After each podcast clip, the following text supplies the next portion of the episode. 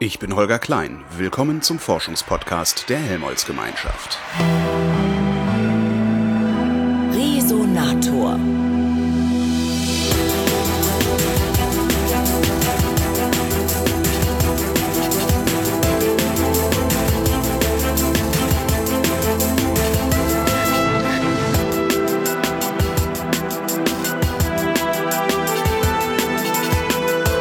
Bei mir sitzt Antje Boetius. Die ist äh, Tiefseeforscherin am Alfred-Wegener-Institut im Helmholtz-Zentrum für Polar- und Meeresforschung in Bremerhaven und Leiterin der Helmholtz-Max-Planck-Brückengruppe für Tiefseeökologie und Technologie. Hallo, Frau Boetius. Hallo, Herr Klein.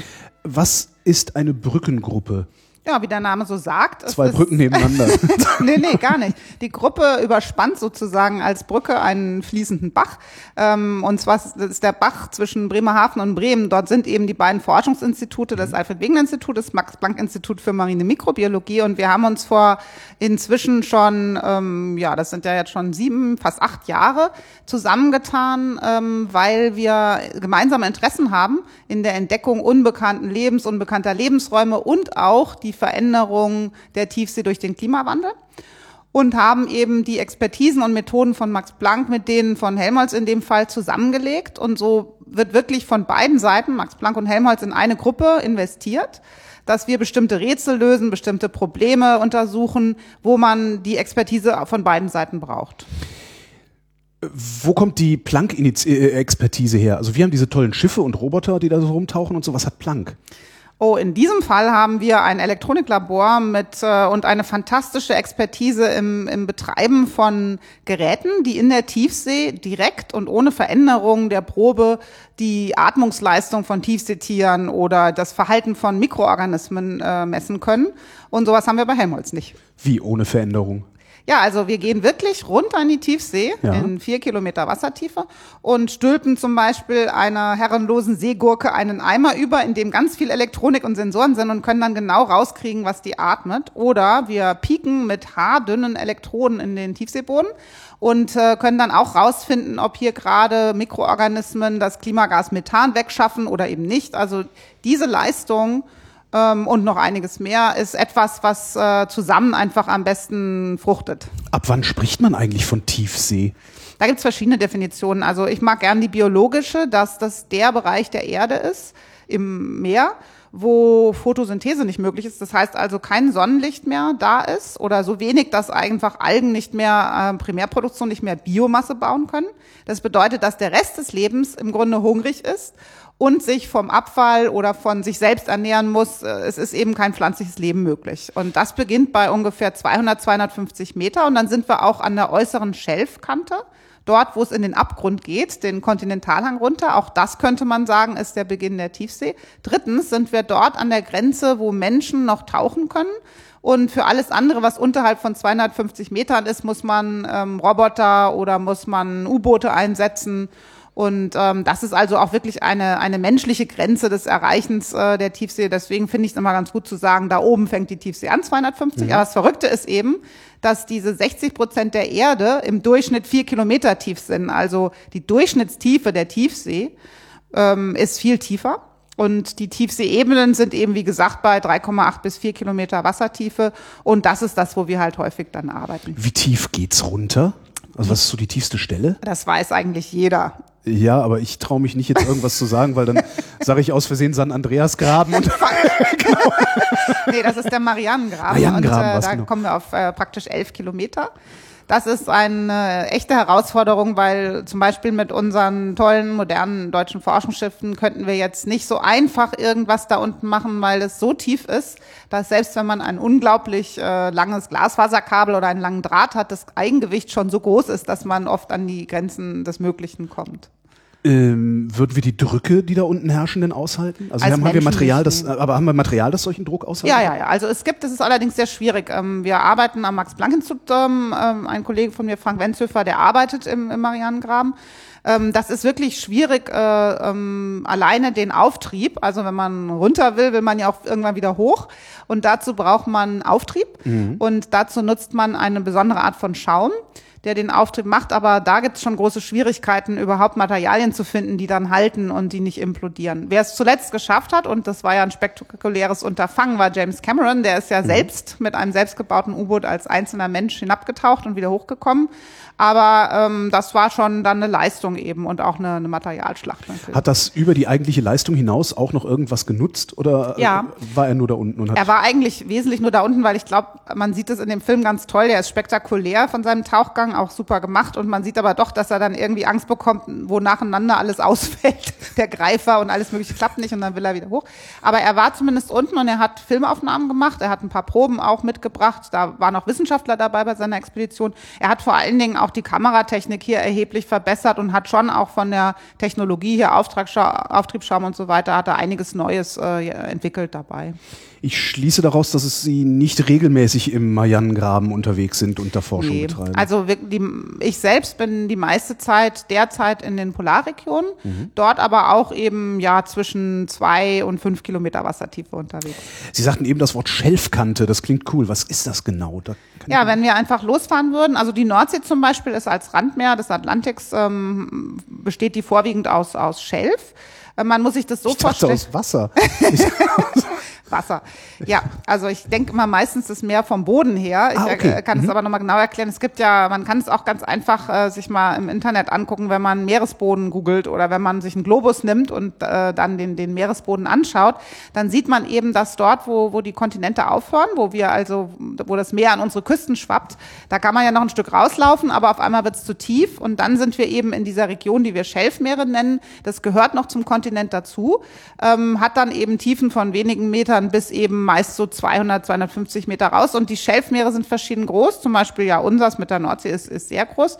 Wenn man vor Kalifornien ist und da äh, mal ein paar hundert Meter rausschwimmt, dann ist man sofort in der Tiefsee sozusagen, mhm. weil äh, dort ist, äh, bricht das Schelf, ist das Schelf winzig klein und dann geht sofort in die Tiefsee runter. Sie sagten, Sie gucken da nach unbekanntem Leben. Ist das, das, ist das Kryptozoologie? ich habe es irgendwo mal gelesen, das Wort. Ich habe keine Ahnung, was ja, das ist. Also in ein, einer meiner Fächer ist eben Mikrobiologie und mhm. das bedeutet das einzellige Leben. Und dort gibt es am meisten zu entdecken. Also wir haben in dem, in den zehn Jahren Forschung zwischen 2000 und 2010, wo wir die Volkszählung der Meere gemacht haben als internationales Konsortium von Wissenschaft, da haben wir eben rausgefunden, dass man bei den Mikroorganismen, bei den Einzellern so wenig weiß, dass man wirklich noch mit äh, Millionen und Übermillionen, wahrscheinlich sogar einer Milliarde von unbekannten Arten rechnen kann. Bei den Tieren ähm, haben wir schon einiges gelernt, weil es ja auch schon äh, weit über 100 Jahre Tiefseeforschung gibt. Aber dort entdecken wir auch immer wieder Neues. Vor allen Dingen haben wir das Phänomen, und das nennt man Kryptozoologie, dass es Tierarten gibt, die ähm, gleich aussehen, aber trotzdem sich nicht paaren können, also verschiedene Arten sind. Und ähm, gerade auch wieder bei den kleineren Tieren, bei bestimmten Würmern und sowas, denen können wir Menschen nicht großen Unterschied an, ansehen. Aber die sind definitiv andere Arten, haben andere Anpassungen, haben andere Bereiche der Lebensräume erschlossen. Und all das Wissen gehört eigentlich dazu, wenn man auch äh, den Ozean benutzen will. Deswegen sollten wir schleunigst äh, mehr über dieses unbekannte Leben wissen. Sie sagten Milliarden von Arten. Ähm, Jetzt, ich bin, ich, ich, ich bin da vielleicht etwas naiv, aber äh, Sie sagen, Sie sind Einzeller. Mhm. Wie unterscheiden sich Einzeller voneinander? Die haben doch nur eine Zelle. Ja. Also da gibt's große und kleine, dicke und dünne, welche mit Bart, welche ohne Bart okay. und so weiter. Aber hauptsächlich unterscheiden die sich tatsächlich, also wir Menschen können, können die halt nicht mit dem bloßen Auge sehen. Bei uns hört's ja auf unter einem Millimeter mhm. oder so, dass wir was sehen können. Und ähm, die meisten Einzeller sind die Bakterien, das ist bakterielles Leben. Und die sind ja im Durchschnitt nur ein Mikrometer, also ein Tausendstel Millimeter groß. Und dann haben wir noch eine andere Domäne des Lebens, so nennen wir das. Wir haben drei Domänen des Lebens. Eine wurde erst sehr spät entdeckt und das sind die, die wir Archebakterien oder Archeen nennen. Die sehen eigentlich auch so aus wie Bakterien und sind auch nur ein Mikrometer äh, groß, aber sind von ihrer DNA her ähm, völlig verschieden, sind sogar eigentlich etwas enger verwandt mit den sogenannten Eukaryoten, den Zellkern tragenden Einzellern. Ähm, evolutionsgeschichtlich gehören wir in diese Sparte des Lebens, in diese Domäne des Lebens selbst auch hinein. Also unsere Zellen haben eine gewisse Ähnlichkeit mit den einzelligen Algen im Meer oder den, den einzelligen äh, Flagellaten im Meer. Ähm, und die Bakterien und die Archeen sind sehr, sehr verschieden, weil sie eben keinen Zellkern haben. Wenn da so viel unbekannte Arten sind, äh, dann müssten Sie doch eigentlich täglich neue entdecken, wenn Sie So ist es. Das ist eben das Tolle, also ich, das mag ich so gerne an meiner Forschung, dass man, egal welche Expedition, egal welcher Tauchgang, es ist immer etwas Neues dabei. Man kann gar nicht vermeiden, Entdecker zu sein. Und das ist super, weil es gibt natürlich auch sehr viele Forschung, die auch sehr wichtig ist, aber da muss man Schrittchen für Schrittchen sich an einem Problem abarbeiten oder an einer Hypothese oder einer Theorie. Aber in der Tiefsee ist man noch so richtig Abenteurer-Entdecker und äh, das finde ich toll. Haben Sie das geahnt, als Sie Biologie studiert haben? Naja, ich habe nur Biologie studiert, dass ich Tiefseeforscher werden kann. Ich mochte das eigentlich gar nicht so gerne. Ja, ich hatte eher so eine Vorstellung immer. Ähm, und die kamen vor allen Dingen aus Büchern, die ich gelesen habe, so Piraten, Schatzinsel, Jules Verne, 20.000 Meilen oder mehr. Solche Dinge habe ich immer gelesen und habe immer gedacht, dieses dort unten sein im Dunkeln und dann dieses faszinierende Leben ähm, sehen können und entdecken können und verstehen können, wie das überhaupt funktioniert. Also wie kann man in so einer nahrungsarmen Welt überleben und warum gibt es eine große Vielfalt? Das fand ich schon immer eine super Frage. Schon mal als. Wie, wie ist das da unten? Hat man Angst, wenn man da runtertaucht? Also wenn tatsächlich kein Licht mehr da ist? ist Überhaupt gar nicht. Also Angst ist, kommt da gar nicht. Also natürlich, man kann mal Angst haben auf dem Schiff, auch wenn es so irre Stürme gibt ähm, oder wenn das, wenn die Polarstern mal eben für eine Zeit lang festfriert und man nicht so weiß, geht's jetzt bald weiter oder sitzen wir jetzt hier fest und solche Sachen. Also es gibt schon natürlich immer auch für uns Forscher, auch wenn eigentlich noch nie was passiert ist, ähm, die, die, diese Erkenntnis, dass man als Mensch in diesen unglaublich fernen, extremen Regionen bescheiden sein sollte und, und nicht unbedingt, wenn man jetzt ausgesetzt werden würde, eine Chance hätte zu überleben. Das ist klar. Sowas denkt sich jeder, der ins Eis guckt oder in die Tiefsee hineinschaut oder so etwas. Aber das habe ich ja schon, wenn ich in den Wald gehe.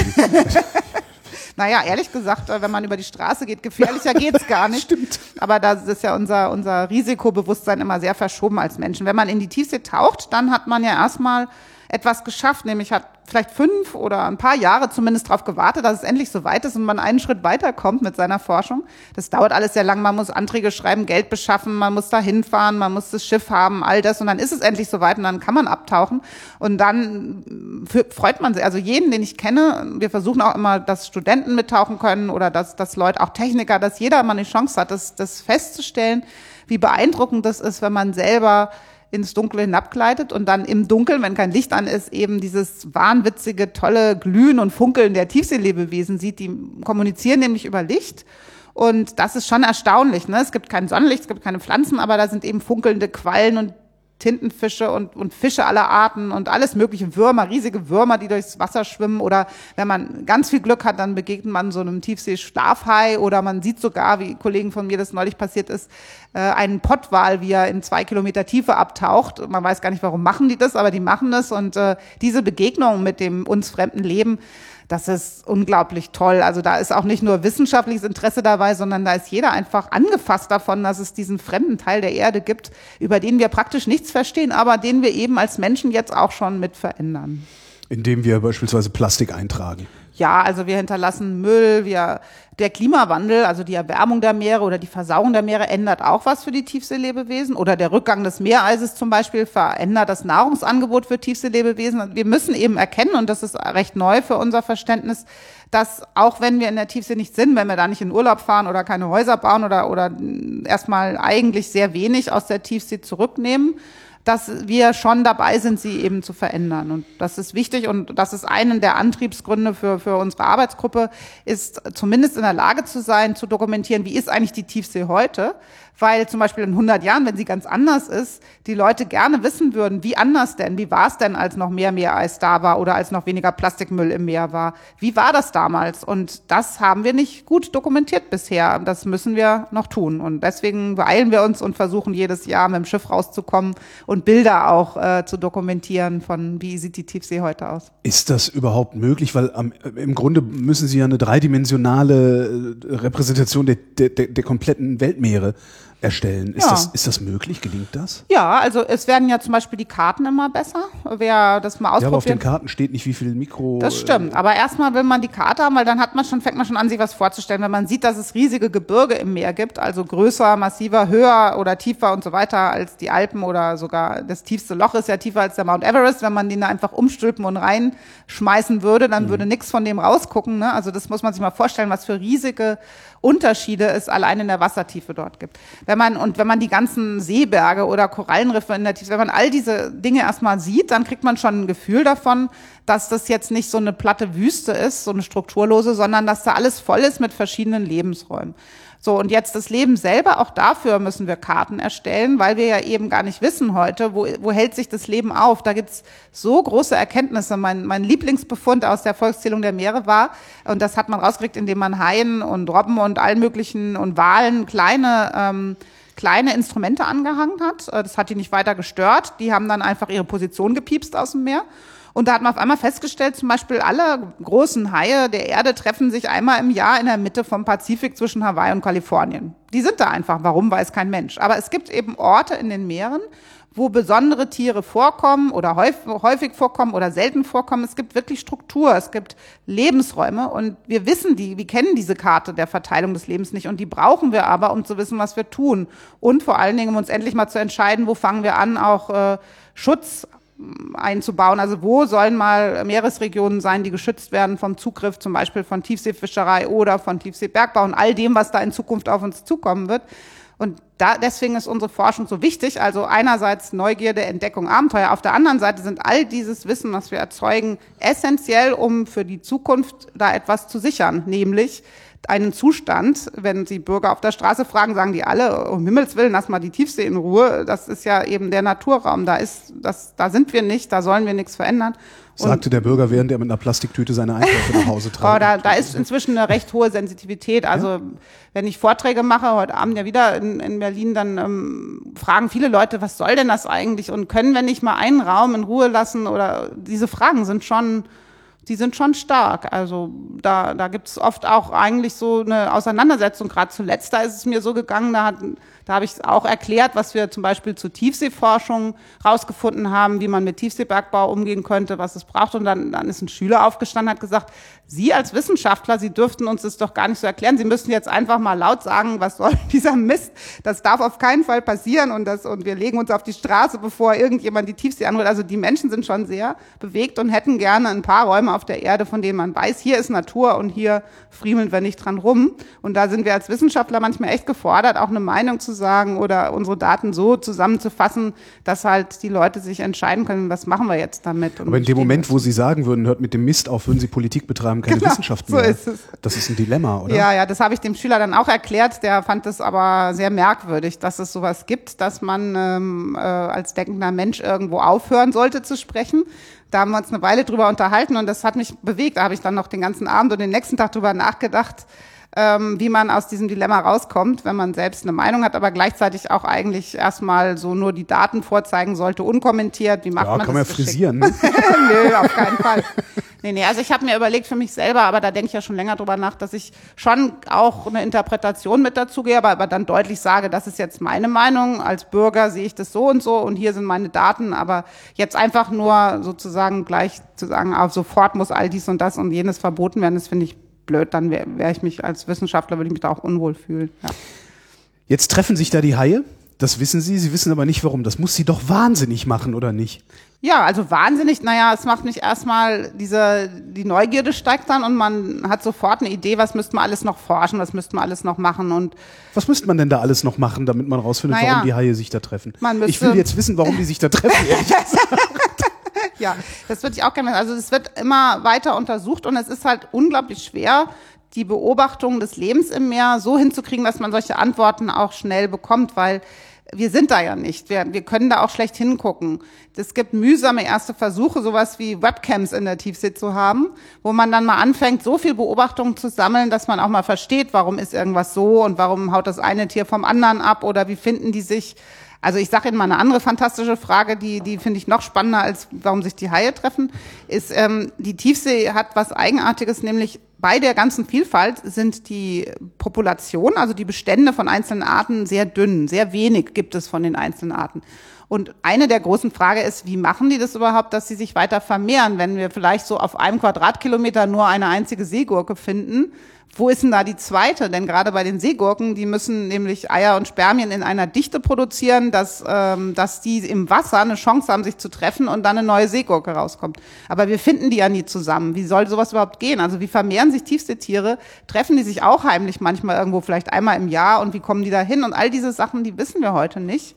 Und das, äh, ja, es macht einen, es regt einen auf, man will mehr wissen und schneller wissen, man will auch bessere Technologie einsetzen, aber dann kommt eben das nächste Dilemma, das ist alles schrecklich teuer, das ist fast wie Raumfahrt, Tiefseeforschung.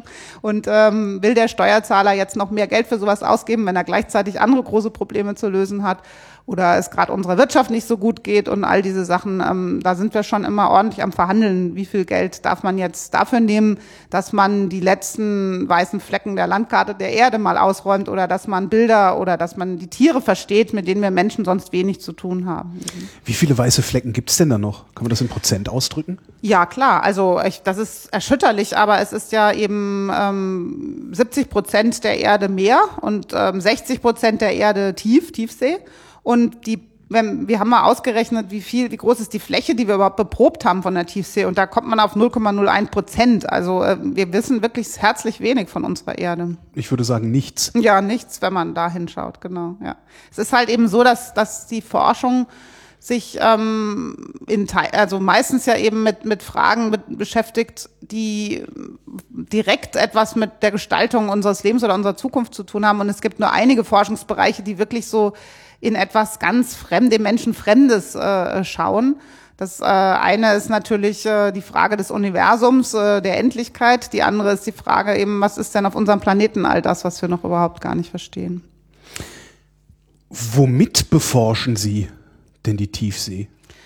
Wir nehmen eine ganze Reihe von Geräten. Ähm, Im Grunde kann man sich das so vorstellen, dass wir die Tiefsee genauso gut verstehen, beobachten und, und darstellen können wollen wie den Wald oder so. Das heißt, alles, was man braucht, um den Wald zu vermessen, zu beschreiben, ähm, brauchen wir auch in der Tiefsee. Dann haben wir U-Boote und Roboter. Die haben wir, von denen haben wir nicht genug, weil die sind eben sehr teuer zu betreiben. Da braucht man auch besonders technisches Personal, damit man ähm, die, die vernünftig einsetzen kann. Dann haben wir aber auch andere Geräte, die wir am Draht oder an Kabeln eben vom Schiff aus ins Wasser hängen. Und dann haben wir auch noch kleine Stationen, Verankerungen, ähm, Geräte, die wir ohne Schiff ins Wasser setzen, die dann eine Weile an einem Ort bleiben oder durch die Meere schwimmen und Daten senden. Sowas haben wir auch. Ja, und dann haben wir natürlich auch äh, noch äh, viel mehr, nämlich äh, Modelle, theoretische Daten, ähm, also Theorie und, und Daten, die wir zusammenbringen wollen. Ähm, es gibt also die ganze Bandbreite der Wissenschaft im Grunde für, für die Beobachtung der Tiefsee. Wenn ich die Tiefsee so vermessen will, wie ich den Wald vermesse oder beschreiben will, wie ich den Wald beschreibe, kann ich dann auch mit den, mit den gleichen Instrumenten messen? Also die müssen dann genau, ja. Also ist Wasser, Wasser ist jetzt nicht unbedingt so eine Barriere, die äh, es Nein. mir schwieriger macht, außer naja, was, jetzt Druckverhältnisse. Was vielleicht. natürlich schade ist, ähm, ist, dass man nicht einfach vom Satelliten alles beobachten kann. Also wir haben ja von an Land ein immer besseres Verständnis, zum Beispiel der Vegetation, der Pflanzen auf den auf den Kontinenten oder den Veränderungen der Pflanzen, dadurch, dass wir vom Satelliten aus fantastische Aufnahmen machen können oder die Farbskala messen können der Pflanzen oder Gase, die aus den Pflanzen kommen. Und da ist uns das Wasser im Weg. Wir können vom Satelliten aus eben nicht so einfach irgendwas in der Tiefsee messen, weil da ist Wasser dazwischen. Und Kann man da nicht irgendwas erfinden, so ein, so ein neues Radar, das durch Wasser geht oder sowas? Ja, also es gibt ein paar tolle Erfindungen, dass man zum Beispiel auch vom Satelliten aus durch die geringen Unterschiede in der Wasser, im Wasserstand selber schon die, die Karte der Tiefsee verbessern kann. Ist aber recht ungenau. Aber ansonsten sind alle optischen Methoden, die werden ja an der Wasseroberfläche reflektiert. Wir können so die Algen an der Oberfläche der Meere, die können wir noch mitvermessen. Aber wir können nicht 200 oder 500 oder gar vier Kilometer tief gucken. Da, dafür gibt es keine Methoden. Ähm, was wir also brauchen, ist, äh, sind Roboter, die selbstständig durch die Meere schwimmen und uns Daten übermitteln. Da gibt es auch Entwicklungen, aber das ist eben alles so teuer und auch so aufwendig zu betreiben, dass wir da noch sehr weit hinterher sind. Also man könnte viel mehr, wenn es eben die Notwendigkeit gäbe, wenn, wenn da ein höherer Druck wäre, mehr Geld dafür auszugeben. Wie könnte man diesen Druck erhöhen? Ja, wir müssen uns als Tiefseeforscher halt immer äh, auf uns aufmerksam machen und sagen, wozu braucht man das und warum sollte man jetzt schon Wissen schaffen, was vielleicht die Gesellschaft dann in 100 Jahren bitter nötig hat, wenn die, Metall, die Metallressourcen an Land ausgehen oder wenn wir noch mehr Öl und Gas aus dem Meer nehmen müssen. Das ist halt immer schwierig, etwas mit reiner Neugier zu begründen, was so teuer ist. Ne? Ich finde, bin da immer neidisch auf die ähm, Physik, die, äh, wo man ja deutlich merkt, äh, Thema Gravitationswellen, dass alle Menschen, naja, hier zumindest in Deutschland wirklich berührt davon sind, dass es so eine unglaubliche Erweiterung des Wissens gibt und man irgendwie zeigen kann, was Einstein schon gesagt hat, ist jetzt so und so. Da sind ja, das regt ja die Leute auf, die reden darüber. Ja. Ne? Und ich wünschte, dass es auch mit den fremden, fernen Flecken der Erde so wäre, besonders mit den Polarregionen Genau, die sind nämlich, sie sind ja wirklich weiß, aber die sind auch besonders die weißen Flecken auf der Karte, weil wir ja auch erst recht nicht unter das Eis kommen oder unter das Eis gucken können. Also, Warum nicht? Weil wir nur das mit. Stimmt doch, oder nicht? Ja, aber nur die Eisbrecher, die Forschungsschiffe, die ja hin müssen, um irgendwas zu vermessen, die müssen ja erstmal ins Eis kommen und da fallen fast alle Forschungsschiffe schon mal weg. Und auf der Welt gibt's wirklich nur eine Handvoll von Schiffen, die äh, in die Antarktis oder in die Arktis könnten. Und die Tiefsee unter dem Eis, die ist eben noch überhaupt gar nicht erkundet. Und das ist so eine Sache, weil die sich am schnellsten derzeit verändert durch den Rückgang des Meereises ähm, habe ich das Gefühl, da müssen wir einfach hin, da müssen wir sein, da müssen wir Beobachtungen machen und da müssen wir viel mehr rauskriegen weil das, ja, das ist wichtig, das ist ein Teil unserer Erde, der unser Leben auch in Europa insofern betrifft, als dass von da ein Teil unseres Wetters kommt, als dass es ein, auch ein Leben im Norden bestimmt hat, ähm, seit Menschengedenken und all dieses verändert sich gerade. Und äh, da habe ich das Gefühl, da will ich einfach viel schneller sein als Wissenschaftler, Daten zu erzeugen. Jetzt gibt's also, ich kenne das aus diesen Filmen aus dem Kalten Krieg, äh, dass die mit ihren U-Booten ständig da unter, unter Meereis rumgefahren sind und sowas. Äh, kooperieren Sie auch mit dem Militär und sagen, Herr dürfen wir euch mal ein bisschen Sonar unten drunter packen und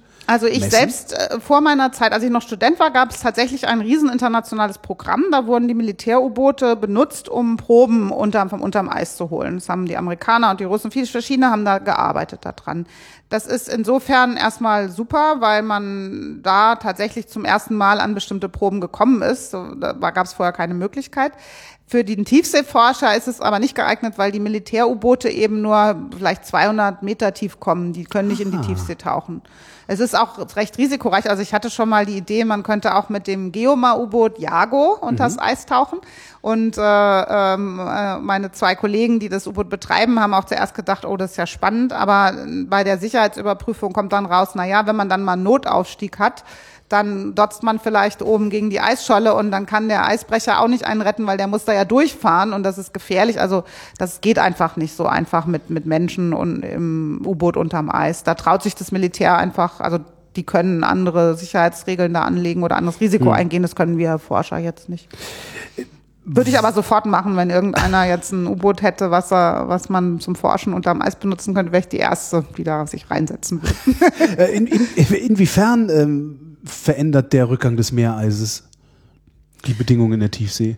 Also das Meereis ist ja erstmal wie so ein Deckel auf dem Wasser. Ja. Und ähm, in der Arktis ist es äh, von ursprünglich mal vielleicht so fünf, sechs Meter dick, jetzt zusammengeschrumpelt auf vielleicht noch ein Meter dick. Und das Eis selbst blockiert ja auch das Sonnenlicht. Ne? Also das dicke Eis, wie es früher mhm. war, hat äh, das Sonnenlicht äh, so stark ähm, behindert, ins Wasser zu kommen. Dass die Tiefsee sehr weit oben war. Dass schon. die Tiefsee im Grunde von der Dunkelheit sehr weit ja. oben war und dass es also ein sehr geringes pflanzliches Leben gab, außer im Eis selbst. Im Eis hat es dann geblüht, zum Beispiel im Sommer, wenn Licht da war. Und ähm, jetzt ist das Eis so dünn geworden, dass da viel mehr Licht durchkommt. Also ähm, ist eine Frage, die uns alle beschäftigt hat oder immer noch beschäftigt, wächst jetzt viel mehr Algenleben und was was passiert damit? Fällt es in die Tiefsee oder wird es oben gefressen? Gibt es da überhaupt Fraßdruck auf die Algen, weil es gibt auch nicht so viele Tiere in der Arktis und so weiter. Und ähm, dann findet es Meereis ja manchmal vollständig. Also wir hatten in 2012, da waren wir auch gerade mit Polarschen unterwegs, ist ja so viel wie noch nie auf einmal abgeschmolzen. Und dann fragt man sich natürlich auch, was ist denn mit dem Leben im Eis? Wenn das Eis wirklich schmilzt, dann fällt das Leben raus und ähm, kann es dann schwimmen oder sinkt es dann ab? Und solche Sachen kann man sich dauernd fragen. Wenn das Meereis schrumpft und bricht und kleiner wird, die Schollen, dann hat man ja auch dunkle Flecken sozusagen. Mhm. Und die nehmen viel mehr Wärme durch die Sonne, erwärmen sich viel mehr durch die Sonne und dann wird alles noch schneller wärmer und schmilzt noch schneller von unten, von oben, überall. Und das verändert auch das Gefrierverhalten des Eises. Wenn es große offene Flächen dann im Winter wieder gibt, dann friert das Eis anders, als wenn es nur an eine existierende Eisscholle anfriert und so weiter. Also Physik, Chemie, Biologie, der Polarregionen, die sind ähm, wirklich schwer zu verstehen und weil es dauernd wärmer wird, da ist dann wirklich auch die Frage, was wird denn daraus und ähm, wie verhalten sich dann, verhält sich am Ende des Tages auch das Leben und wie verhalten sich die Nährstoffe, wie verhalten wir uns Menschen denn, sobald die Arktis zum Beispiel so zusammengeschrumpelt ist, dass man zu jeder äh, Jahreszeit mit dem Schiff da durchkäme, würden wir auch anfangen, die äh, äh, nördliche äh, Seeroute zu nehmen. Da könnte man äh, Sprit sparen zum Beispiel und so etwas und dann würde da zum ersten Mal Plastikmüll reinfallen und so weiter. Also diese ganzen Fragen, die sind schon drängend. Da tun wir einfach zu wenig noch immer. Ich wollte gerade fragen, haben Sie auf irgendwelche dieser Fragen schon Antworten gefunden? Also wir haben zum Beispiel in 2012 beobachten können, was man sich auch eigentlich denken kann, wenn das Eis so schnell abschmilzt, dann fällt das Leben da raus und sinkt dann in die Tiefsee ab. Da haben wir dann also Algen direkt als, als äh, Blob runtergefallen am Meeresboden gesehen und die haben dann schon auch die Verteilung von Sauerstoff und Nährstoffen in der Tiefsee verändert in einer Saison. Ist es jetzt jedes Jahr so? Das wissen wir zum Beispiel nicht. War das schon mal so? Wissen wir auch nicht genau. Aber wir haben uns eben dann sofort hingesetzt, einen neuen Antrag geschrieben, dass wir fünf Jahre später wieder da sein können, um nachzugucken, äh, ja, ist es mehr geworden oder war das jetzt ein einmaliges Phänomen? Da gibt's unendlich viel zu tun. Was passiert denn dann, wenn dann, also dann fallen die Algen darunter? Ähm, das ist ja auch Nahrung. Das ist Nahrung, genau. Da wird man denken, da kommen jetzt die ganzen hungrigen Tiefseetiere Ja. und fressen das sofort auf. Aber das ist eben nicht passiert, weil ähm, diese Art von Nahrung, also genau diese Eisalgen, die normalerweise treiben und nicht fallen, die ähm, sind von nur zwei Arten gefressen worden, so wie wir das sehen konnten. Die Bakterien können die zersetzen, aber Bakterien sind sehr langsam. Die müssen ja außerhalb der Zelle verdauen und ähm, äh, da haben wir also festgestellt, dass es erstaunlich, obwohl es Nahrung ist, kommen da gehen da ziemlich wenig Tiere ran. Und dann liegt da unten im Grunde jetzt Al Algenglipsche rum. Genau, da liegt da Algenglipsche rum, das konnten wir auch filmen und ähm, da haben wir gesehen, dass da drunter schwarze Flecken entstehen, also im Grunde Sauerstoff aufgebraucht wird von den Bakterien und keiner mehr nachkommt. Aber bleibt es jetzt so oder wann erholt sich das wieder oder wird es immer mehr? Das alles können wir jetzt noch nicht beantworten. Da müssten wir wieder hinfahren. Ist der Antrag durchgegangen? Also weil Ja. die fünf Jahre werden. Ja. Das heißt, wir reden nächstes Jahr nochmal äh, über die Algen, äh, die da liegen. Ich habe hier noch auf dem Zettel stehen, die, die leuchtenden Fische. Ach so. Ähm, Ja. erstens, wie die kommunizieren per Licht? Was sagen die? Ist das, also, wissen wir, was die sich sagen? Hey also, Süße, willst du heute alleine nach Hause gehen? Und wie machen die das binär? Bist du öfter hier? Nee, also die haben, ähm, das können wir natürlich als Menschen, denken wir uns jetzt erstmal was aus, wenn wir das sehen. Es ist wirklich unheimlich schwierig, äh, das Tiefseeleben zu verstehen, weil man kann das jetzt nicht so, wie wir das an Land tun.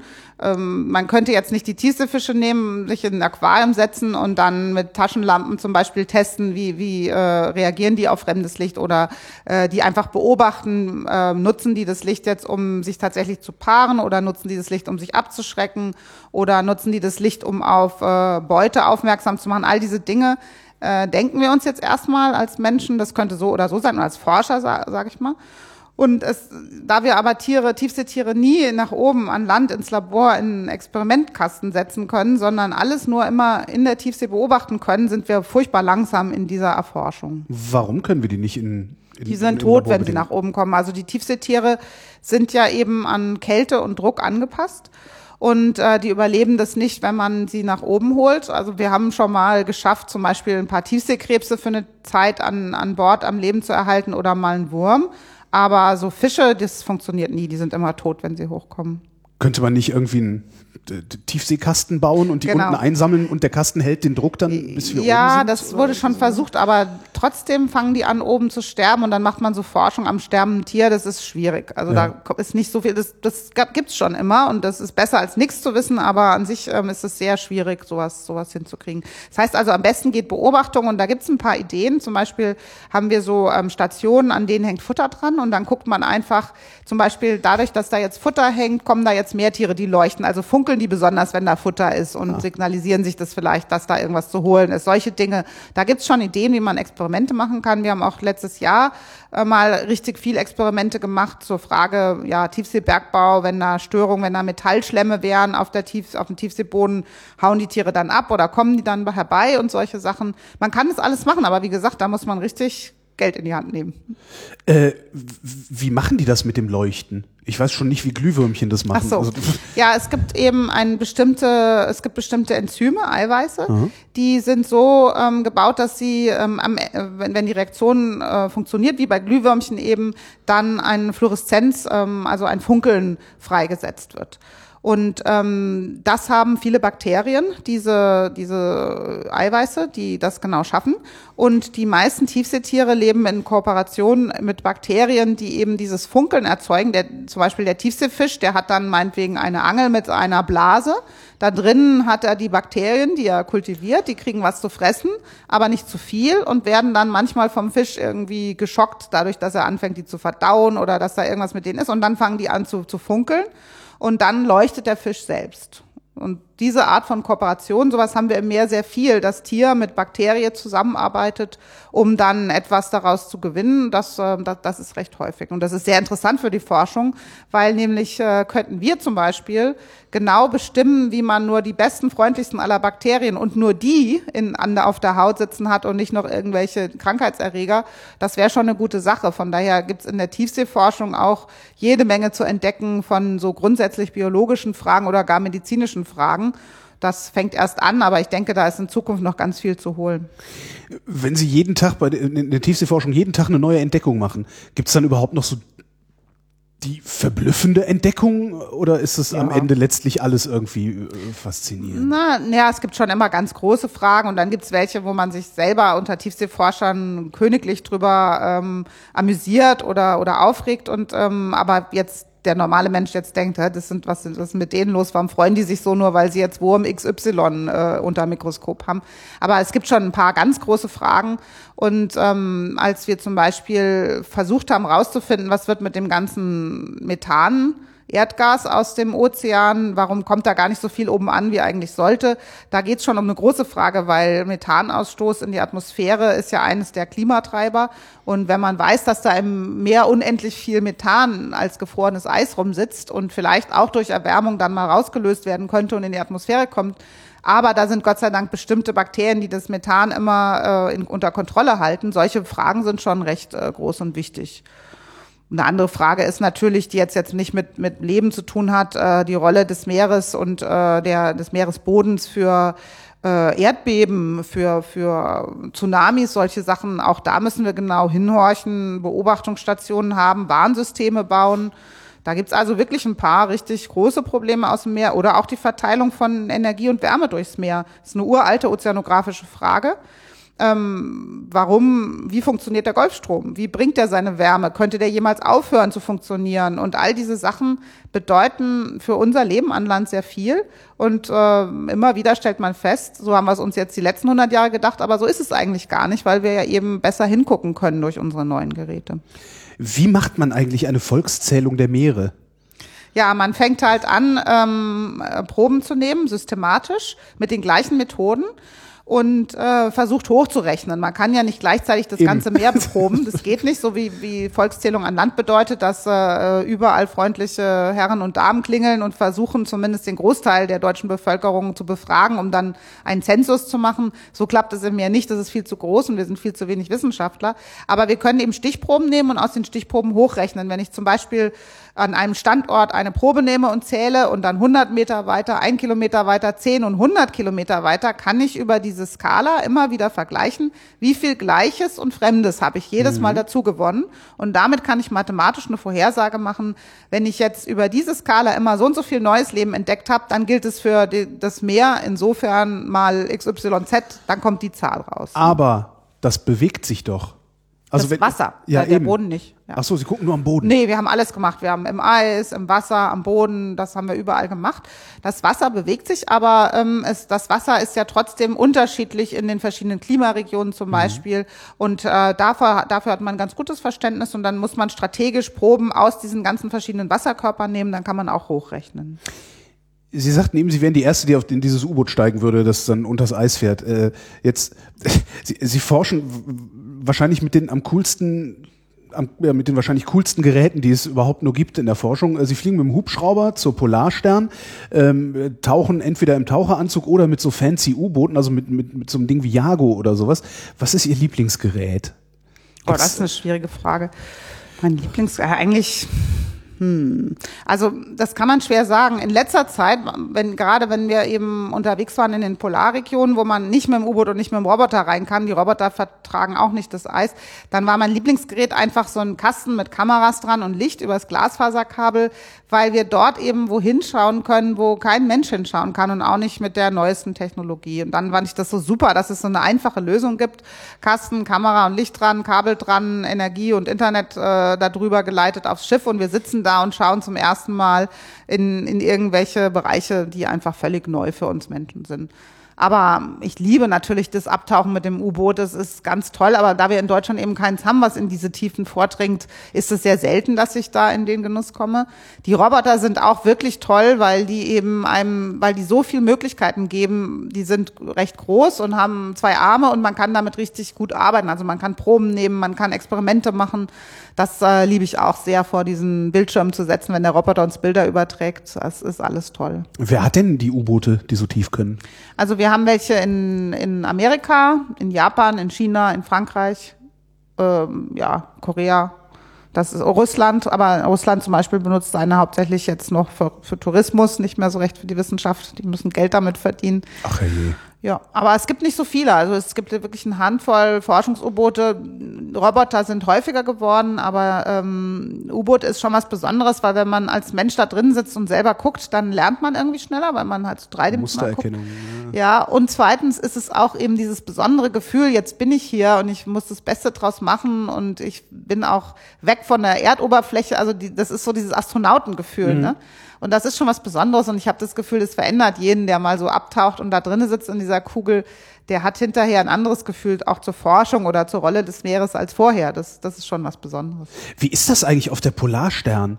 Also es ist ja nicht Flusskreuzfahrt drei, drei Tage über die Nee. Donau oder sowas, sondern Sie sind ja ein halbes Jahr unterwegs oder wie lange Ein halbes Jahr nicht, nö. Also ähm, zwischen einen Monat und zweieinhalb Monaten so ungefähr sind die Reisen. Das ist schon so wie, ja, also man, die meisten Menschen, die mal zur See gefahren sind auf die Forschungsfahrt, die lieben das, die wollen da wieder und wieder hin, weil es ein besonderes Arbeiten ist. Man geht da ja an Bord ähm, und hat eine Forschungsreise vor sich, hat vorher Pläne geschmiedet, dann sind da viele Leute, die man gar nicht kennt. Man hat aber ein gemeinsames Ziel der Erforschung und Entdeckung, das will man zusammen lösen. Und ähm, dann hat man, dann muss ich immer sagen, da ist so ein bisschen Arche-Noah-Gefühl dabei, da so ein bisschen das Gefühl, das ist wirklich das Beste an uns, an uns Menschen. Wir können aus allen möglichen Kulturen kommen, alt, jung, Frau, Mann, was alles Mögliche. Und wir sitzen da zusammen, haben ein Ziel und dann machen wir das Beste draus. Das macht schon irgendwie süchtig, muss ich. Also ich sage das von mir selbst, ich muss jedes Jahr einmal dieses Gefühl haben, weil dann bin ich immer wieder so auf dem Boden und denke, deswegen habe ich so lange gearbeitet, deswegen habe ich studiert, deswegen forsche ich, weil dieses Gefühl, so loszufahren, irgendwo hinzukommen, gemeinsam Entdeckung zu machen, dass diese Aufregung darum auch zu teilen, die Enttäuschung, aber auch die Begeisterung, wenn irgendwas klappt, die Enttäuschung, wenn was nicht klappt, all diese Sachen, die binden uns Menschen sehr zusammen und äh, dann liebe ich wirklich die Wissenschaft und die Wissenschaftler und die Seeleute, die uns helfen dabei, das alles zu machen, weil das so ein tolles Gefühl ist. Mit wie vielen Leuten sind Sie dann da auf dem Schiff? Auf Polarstern sind wir ähm, 53 Wissenschaftler und ähm, dann auch nochmal so viel Seeleute. Ähm, zu den Wissenschaftlern gehören aber auch viel Techniker oder unsere Hubschrauberpiloten und ähm, das ist also wirklich bunt gemischt. Da kommen die Menschen aus allen möglichen beruflichen Zusammenhängen und arbeiten dann zusammen. Und wie lebt es sich da? Also ist das eng? Ich habe überhaupt keine Ja, Vorstellung davon. also man hat gerade, wenn man eben, also die meisten haben teilen sich eine Kammer in der Wissenschaft. Die Seeleute haben natürlich, weil die viel länger als wir an Bord sind, eine Einzelkammer.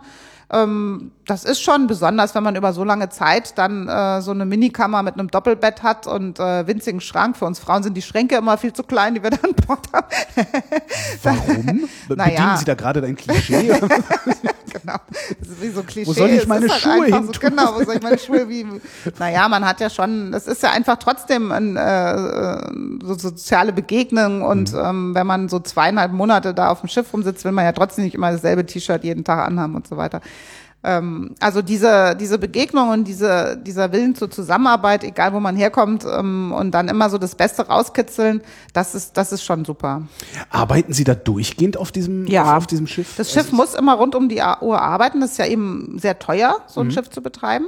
Und deswegen arbeiten alle mehr oder weniger in Schichten. Ähm, Also es gibt immer Leute, des Nachts, am Morgen, auch sonntags, immer wird, hängt irgendein Gerät draußen. Immer macht das Schiff gerade irgendwas. Und es sind auch immer irgendwelche Seeleute an Deck, die gerade die Schicht betreiben, die Geräte unter, äh, rausbringen. Es sind auch immer irgendwelche in der Maschine oder auf der Brücke, die das Schiff fahren. Da ist nie Pause. Und wenn man dann eben Fahrtleiter ist, muss man natürlich auch irgendwann mal schlafen. Dann muss man eben das so eingerichtet haben, dass jemand anders die Verantwortung in der Nacht oder am Tag übernimmt und dann die Station leitet und dass das alles so läuft. Das ist, braucht schon eine ganz enge Teamarbeit. Was ist der Fahrtleiter? Das ist jetzt nicht der, der Kapitän, oder? Nee, der Kapitän äh, ist ja dafür zuständig, das Schiff äh, Von zu A nach B zu navigieren, bringen, genau. genau, aber gleichzeitig auch die Hoheit, die über Arbeitssicherheit nachdenkt und ähm, die einfach die Schiffsverantwortung hat. Der Fahrtleiter oder die Fahrtleiterin ist der Wissenschaftler oder die Wissenschaftlerin, die eben die Verantwortung für die wissenschaftliche Arbeit hat. Die muss das Programm schreiben. Es müssen ja müssen ja Stundenpläne gemacht werden sozusagen. Jede halbe Stunde Arbeitszeit muss nachgewiesen werden oder muss auch funktionieren.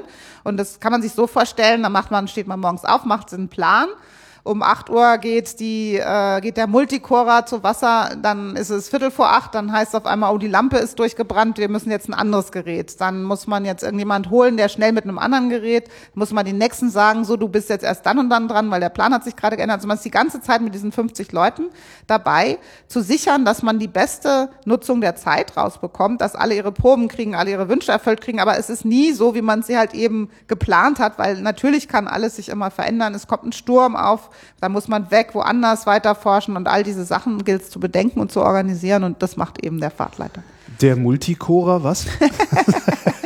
Ja, wie der Name schon sagt, also das Bohrer, ist der äh, mehrere Kernbohrungen machen kann. ja nicht Bohrung, also der der sticht einfach aus dem Schlamm äh, Kerne aus, genau. Mein anderes Lieblingsgerät. Warum? Ah ja, weil da, weil, er, da, weil da dann ja, ja. ihre, ich bin ja eben so genannt, drin ähm, sind, ja. ähm, also ich bin forsche hauptsächlich am Meeresboden und die meiste Tiefsee ist eben schlammig und der Multicorer ist eine Erfindung, mit dem man ganz ordentlich ungestörte Schlammproben von der Tiefsee hochholen kann, also wo wirklich das kleinste, äh, die kleinste Fluse toter Alge obendrauf noch mit wieder mit nach oben kommt und für uns Mikrobiologen äh, sehr wichtig, dass wir eben wissen, wir haben ganz ungestörte, ordentlich geschichtete Proben. Das ist der Multicorer, der bringt Wie, wie tief äh, äh, bohrt der? Also beziehungsweise der bringt so die, den oberen halben Meter Meeresboden mit hoch und ähm, das ist von so reicht Ihnen das? ja, also für viele Fragen wollen wir direkt an die Oberfläche, denn die Tiefsee, wie gesagt, ist weit weg von Land. Da ist ähm, das bisschen Staub, was sich da pro Jahr absetzt, ist ja vielleicht pro Jahr nicht mal ein Millimeter oder sowas. Ne? Das heißt, wenn man also eine ungestörte Probe von einem halben Meter hat, dann kann man schon eine erhebliche Zeitreise damit machen. Und es interessiert meistens die obere belebte Oberfläche, die eben jetzt dafür zuständig ist, wo die Bakterien drin sitzen, die Würmchen und Krebschen, die dafür zuständig sind, das abgesunkene Material wieder zu verdauen, die Nährstoffe zurückzusitzen, dass es neues pflanzliches Leben gibt. Und da arbeiten wir mit unseren Fragen hauptsächlich dran an der Oberfläche. Was können Sie auf diesem halben Meter alles ablesen? Das ist jetzt nicht wie so ein Eisbohrkern. So ähnlich ist das, doch, doch. Tatsächlich genau. Auch äh, ja. klimatische Bedingungen Das und ist sowas. so, ja genau. Also wir können dann geschichtet nachschauen, je nachdem, wo wir die Probe hergekommen haben, reist man dann eben von ein paar tausend zu zehntausend zu hunderttausend von Jahren zurück und dann kann man anhand von den Resten, die eben das mal abgesunkene Leben hinterlässt, äh, sagen, so und so warm war es da mal an der Meeresoberfläche. Das, das geht damit. Haben Sie auf dem Schiff denn persönlich auch Freizeit? Ja klar, man muss sich ja mal erholen. Also ähm, meistens ist es dann so, äh, alle versuchen irgendwie ein bisschen Sport nebenher zu machen. Ähm, der Fahrtleiter, der muss Draußen immer auf dem Deck im Kreis rennen? zum oder? Beispiel. Ah, ja, okay. Oder es gibt immer einen Sportraum eigentlich, wo man ein bisschen Training, Fitnesstraining machen kann. Auf Polarstern haben wir natürlich unseren geliebten äh, kleinen äh, Swimmingpool, wo man mal Wasserball spielen kann. es gibt einen Swimmingpool? Einen winzigen, ja, der ist äh, wirklich, der ist klein, aber der hilft trotzdem mal zu vergessen, dass man die ganze Zeit am Schuften ist oder draußen am Frieren ist und so. Da, oder man hat eben eine kleine Bibliothek, da kann man sich mal hinsetzen, einen Sessel und ein Buch lesen. Ähm, es gibt äh, Fernsehen natürlich, man kann mal einen Film gucken. Also man hat nicht Fernsehempfang, aber man kann dort äh, Videofilme einschmeißen oder so, so, so Erholungs- oder die Mahlzeiten sind eigentlich die zentralen Erholungsmöglichkeiten. Der wichtigste Mann an Bord ist ja ansonsten der Schiffskoch. Der muss dafür sorgen, dass alle zufrieden sind und gerne zum Essen kommen. Ja, Wie ist denn das Essen auf Polarstern? oh, lecker. Das müssen Sie jetzt sagen, aber wie ist das Essen wirklich? Naja, ja, also das ist schon immer äh, so, dass die meisten, äh, besonders die hungrigen Studenten, kommen immer ein paar Kilo schwerer nach Hause. Man, es ist schon eine tolle Sache, wenn man so morgens aufsteht und erstmal so ein Seemannsfrühstück, ne, da wird einem morgens ein Pfannkuchen gebacken oder äh, Eier mit Speck oder so. Für, für die meisten Studenten ist das ja ein echtes Highlight, so dieses tolle Frühstück an Bord. Ähm, ich selber bin ja der Nullfrühstücker. Ich ähm, brauche immer meinen Kaffee erstmal und muss dann wach werden. Aber ich genieße es auch sehr, dass man da mittags irgendwie von seiner Schicht kommt. Dann steht da die dampfende Suppe und oder abends, wenn man sich mal ein bisschen ruhiger hinsetzen kann, dann gibt's, da wird immer was gemacht von der Küche. Die be bemüht sich wirklich sehr, einen vergessen zu lassen, dass man jetzt schon zwei Monate in der Arktis sitzt und nur Eis um sich rum hat. Was ja immer schade ist natürlich, dass man, dass das Gemüse und das Obst nie so lange hält. Also ähm, wir, wir haben zwar, müssen, haben zwar keine Angst vor Skorbut, weil, ähm, aber irgendwann ist es dann halt nur noch Weißkohl und Rotkohl und ähm, dann sehnt man sich nach seinem Sträußchen Petersilie oder irgend sowas. Das ist schon, das ist jetzt halt nicht voll Luxus, aber es ist schon toll, was die Schiffsköche da immer zaubern. Wie lang sind denn Ihre Schichten dann da? Ja, ähm, das ist immer ganz verschieden. Also viel, weil ich bei meinen Expeditionen oft so Prozessstudien mache, wo alles am Tag entschieden wird und man nicht so wirklich feste eingeteilte Geräteabfolgen hat, haben wir alles durcheinander. Also ich war durchaus schon mal 36 Stunden hoch als Fahrtleiter. Ähm, aber meistens ähm, bemühen wir uns natürlich drum, dass, dass auf jeden Fall Pausen eingehalten werden und dass die Leute nach acht Stunden Arbeit dann auch mal sich hinlegen können oder nach zwölf Stunden irgendwie so müssen wir das dann schon machen. Und Sie sind immer als Fahrtleiterin dann da? Nicht immer. Ich bin auch mal oft so mitgefahren als Wissenschaftler, auch mal wieder zwischendrin jetzt. Also die letzten Jahre war ich hauptsächlich Fahrtleiter, aber es ist auch mal toll, nicht Fahrtleiter zu sein, wirklich nur in Ruhe forschen zu können und jemand anders muss dauernd die Pläne umschreiben. Wie wird man denn Fahrtleiter? Äh, Also, muss man dafür profilierte Wissenschaftlerin sein oder äh, ist das eher so ein Projektmanager-Job? Also Beides. Also man, wenn man bis, um dann auf Polarstern auch Fahrtleiter zu sein, weil es ja wirklich ein großes Schiff mit sehr vielen Leuten ist, da muss man schon vorher bewiesen haben, dass man irgendwie auch Teammanagement betreiben kann. Und man arbeitet sich dann sozusagen von klein hoch. Erstmal haben wir die kleinen Forschungsschiffe, wo man das ausprobieren kann. Da hat man erstmal nur zehn Wissenschaftler dabei oder acht. Und dann gibt's die mittleren Forschungsschiffe, da werden es schon mehr. Und die großen Forschungsschiffe wie Merian oder Meteor, da hat man schon mal 30 Wissenschaftler. Und wenn man so gezeigt hat im Lebenslauf, das kann man, das hat man immer mal wieder gemacht, dann kann man irgendwann auch Polarsternfahrtleiter werden.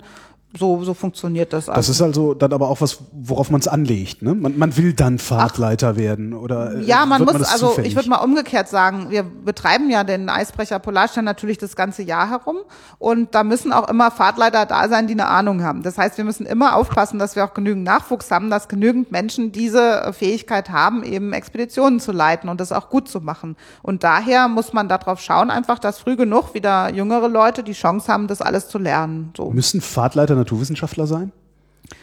Ähm, das ist ja eine super Frage, habe ich noch nie drüber nachgedacht. Also Sonst würde ich mal, also ich Sie würden auch mal, Erfahrung ja. Also ich würde mal sagen, wenn man so richtig gut in Kommunikation ist, dann ist man ja ein hervorragender Fahrtleiter eigentlich. Aber ja, weil, weil ja man immer viele Jobs nebenher hat und die Plätze auch immer nie genug sein können, ist es einfach so, dass man als Naturwissenschaftler, der ja nun mal eben Meeres- und Polarforscher ist, ist man am ehesten, hat man halt die nötige Schiffszeit zusammen. Ne? Ja. Es, wir hatten zwar schon auch immer mal wieder, ähm, wir haben auch mal einen Künstler an Bord, aber so, die Leute, die einfach als Gast mal mitfahren, um das zu erleben oder eine, eine andere Aufgabe an Bord haben, die werden so schnell dann nicht Fahrtleiter. Ne? Wenn Sie die Fahrtleitung Aber ich könnte es mal so sagen, also wir hatten auch schon Modellierer, also sagen wir mal Mathematiker können zum Beispiel, die sich mit Meeres- und Polarforschung insofern beschäftigen, als dass sie vielleicht in dem Schlamm wühlen oder nicht, sich nicht nass machen, aber über, über große Modelle von Ozeanströmungen nachdenken, die wären zum Beispiel auch mal dann äh, unterwegs als Fahrtleiter.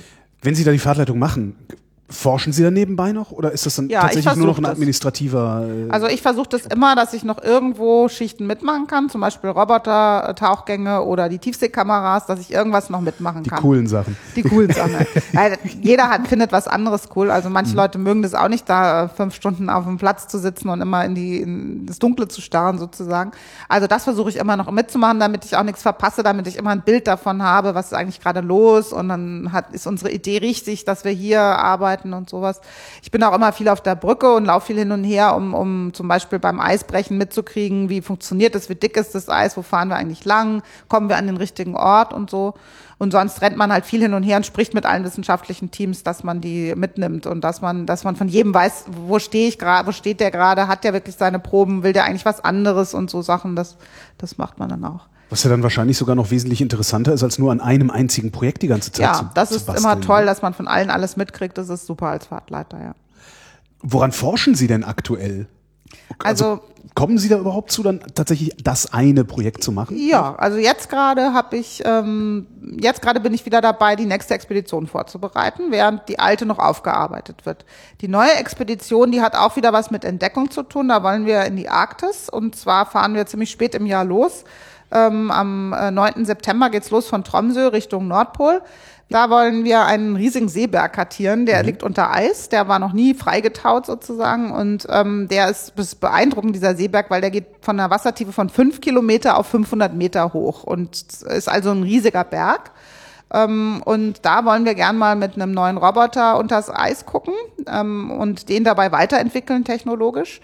Und dann wollen wir auch mit verschiedenen Geräten rauskriegen, kommt da Gas raus aus diesem Seeberg? Ist der heiß innen drin? Wir haben so ein paar Signaturen und Spuren schon gefunden beim Vorbeifahren bei anderen Expeditionen, dass da irgendwas merkwürdig ist und dass da auch merkwürdiges Leben drauf ist. Ich habe mal zufällig ähm, einen Kastengreifer daraus nehmen können und da waren wir alle ganz verwundert, weil als der Kastengreifer, das ist ein großes viereckiges Gerät, was so ein Stück Boden aussticht, an Deck äh, kam, da sah das so aus, als wäre hätten wir eine Eisbärenleiche beprobt, weil da war einfach nur weißes Fell da drin. Und ähm, das war ganz komisch. Da haben wir- sind wir rangegangen, haben nachgeguckt und festgestellt, das ist ein riesiger Schwamm, den wir, in den wir reingestochen haben. Mehrere Meter muss der groß gewesen sein, ähm, weil wir nur ein Stückchen von dem ausgestochen haben und der Kastengreifer immerhin auch äh, einen Meter tief äh, groß praktisch ist.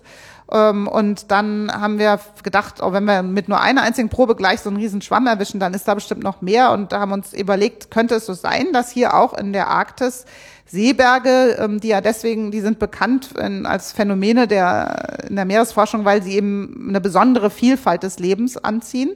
Denn meistens gibt's an Seebergen mehr zu fressen, als wo es platt ist. Da sind besondere Strömungen, da können manchmal besondere Mhm. Da Algen wachsen, hängen. da bleibt's Dann- hängen und mhm. solche Sachen. Ne? Und noch nie hat jemand so einen Seeberg in der Arktis angeschaut unterm Eis. Und das wollen wir unbedingt hinkriegen. Und das versuchen wir jetzt also September bis Oktober sind wir dann da oben.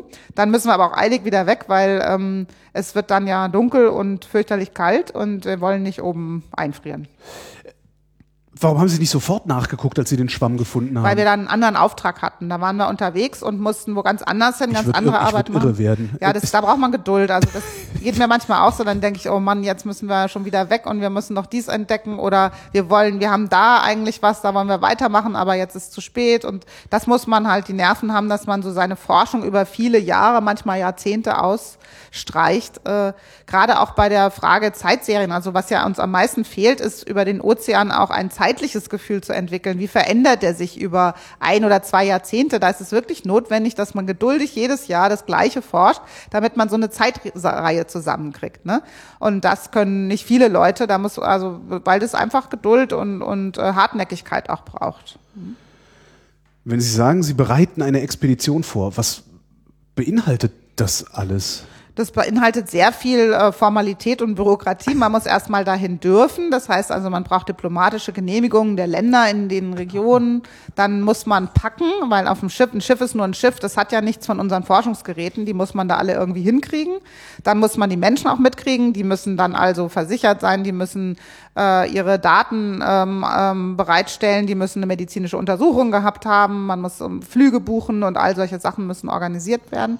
Dann hat man, braucht man einen Forschungsplan. Man muss sich also sicher sein, dass man die richtigen Menschen an Bord hat, die richtigen Experten, dass die auch alles haben. Und Die stellen Sie selbst zusammen? Oder Die kommen die auf Sie zu und sagen, ich beides, würde gerne beides, daran forschen? Beides. Es gibt Okay. immer beides. Ne? Bis zum letzten Moment, bis die Reise losgeht, gibt es immer Leute, die unbedingt, Wissenschaftler, die unbedingt mitfahren wollen, weil sie, weil es ja doch, es gibt so wenige Eisbrecher. Also wir haben im Moment gerade einen riesigen Druck auf die Polarforschungsschiffe, weil einfach das so spannend ist und aber auch so dringend nachzuschauen, wie verändern sich unsere Polkappen, die ja am meisten mitkriegen von der Erwärmung ähm, dass da immer, da ist immer, stehen immer Leute an und sagen, bitte, bitte lass mich mit, ich habe ein Forschungsprojekt, ich kann hier auch Geld kriegen von meinem Land, wir haben nur selber keinen Eisbrecher, wir müssen mitfahren, das gibt's dauernd, ja. Sprechen Sie dann auch Forscher an und sagen so, wir haben da einen Schwamm ausgebuddelt, du bist doch Schwammexperte, komm doch so bitte mal ich das, mit. genau. Das habe ich zum Beispiel gerade gemacht mit dem Schwamm. Da gibt's ein paar Weltexperten für Schwämme und einen besonders, der schon angefangen hat, an vielen anderen Standorten nach besonderen Schwämmen der Arktis zu schauen. Der ist jetzt der Experte ähm, und da haben wir eben drüber gesprochen, kann der mit. Der hat aber selber ganz viele Expeditionen dieses Jahr, kann also nicht in Person mit, haben wir also ausgemacht, dann schickt jemand anders, ein Wissenschaftler mit, der nimmt für den dann auch Proben. Genau, und also es gibt auch viele Leute, die fahren gar nicht selbst mit, sondern kriegen dann Proben und auch das muss organisiert werden. Wie brauchen die die? Was müssen wir dazu machen? Und dann muss am Ende alle diese Proben, die wir mitgebracht haben, die müssen registriert werden, archiviert werden, die Daten müssen in die Datenbanken. Man will ja all das Wissen auch bewahren und weitergeben können. Und das sind eben sehr große, aufwendige Methoden, die da eingesetzt werden oder auch Netzwerke von Experten, die zusammenarbeiten müssen. So ein arktischer Schwamm, äh, inwiefern unterscheidet er sich von einem Normalschwamm? Gibt, gibt's das? Ja, also diese arktischen Schwämme würden wir jetzt nicht mit in die Badewanne zum Schru- Rückenschrubben nehmen. Die haben nämlich, da gibt es sehr viele in der Arktis, die gibt zwar auch anderswo, aber dort besonders viele, die, die aus Glas, die, die eine Glashülle haben. Und das ist sehr pieksig, wenn wir. Glas wenn, im Sinne von Glas. ja, wirklich Glas, also so Silikatnadeln. Und ähm, dann sind es auch bestimmte Arten, die eben nur dort oben polar vorkommen. Und aber diese Fragen, die müssen wir eben wirklich noch untersuchen. Wir, das wissen wir jetzt auch nicht ganz genau. Ähm, diese Schwämme, die wir da haben, sind die wirklich einzigartig oder kommen die noch woanders vor? Das, da muss uns dann der Schwammexperte von der Universität Bergen zum Beispiel helfen, das rauszukriegen. Wenn wir nicht genug Eisbrecher haben, warum bauen wir dann keine? Ich meine, so teuer sind die Dinger doch, nur auch Die nicht. sind wirklich, wirklich teuer. Bankenrettung ist immer mein Argument dann, wenn ich Ja, ja, höre. klar. Also klar, wir Forscher sagen immer, Leute, jetzt gebt mal mehr Geld für die Forschung aus, weil wir helfen euch weiter bei allen großen Fragen des Lebens.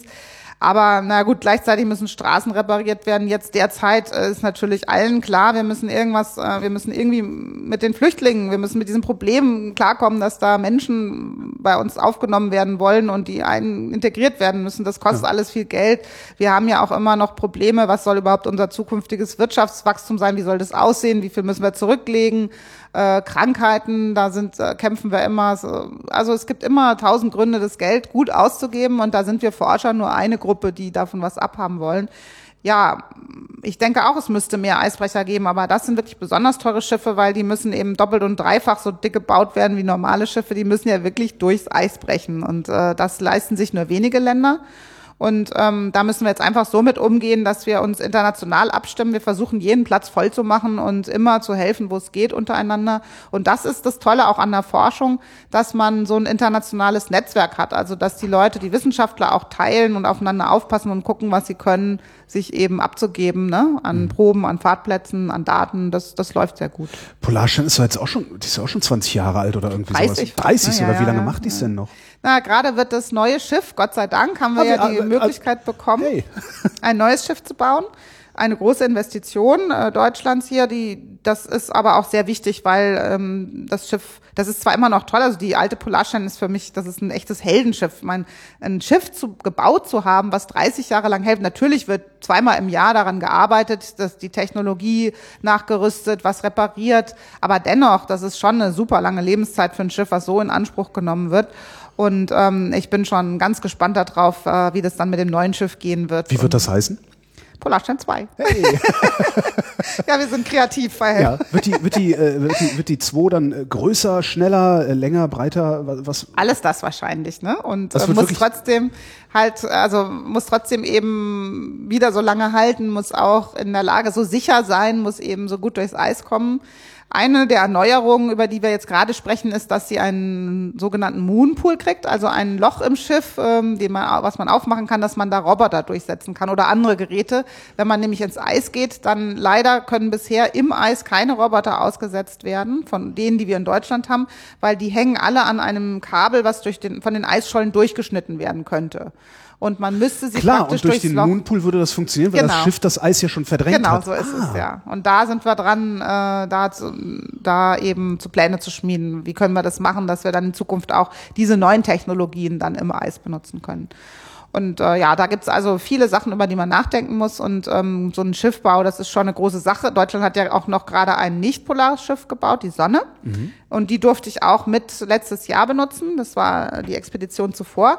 Und ähm, auch da muss man eben, also da haben wir gesehen, wie wichtig das ist, diese Erneuerung immer wieder, damit man mit all den neuen Technologien auch gut weiterarbeiten kann. Zum Beispiel gibt's ja heute, anders als vor 30 Jahren, ganz großen Bedarf, ähm, Daten immer sofort bereitzustellen, Internet an Bord zu haben, äh, Datenverarbeitung an Bord ist völlig anders geworden. Ne? Und ähm, deswegen muss das immer alles mitwachsen, mit nachgerüstet werden. Und da sind wir sehr froh, dass wir in Deutschland so einen guten Stand haben mit den Forschungsschiffen. Wann ist äh, Stapellauf für die Polarstern 2? Ist das schon alles oh, das geplant? wissen wir nicht genau. Also, ähm, Also reden wir über Jahre oder Jahrzehnte? Nee, Jahre, Jahre. Okay. Also wir haben schon einen guten Schiffbau in Deutschland. Letztendlich, ähm, ja, wäre schön. Also 1920, das ist immer noch so die Hoffnung. Ne?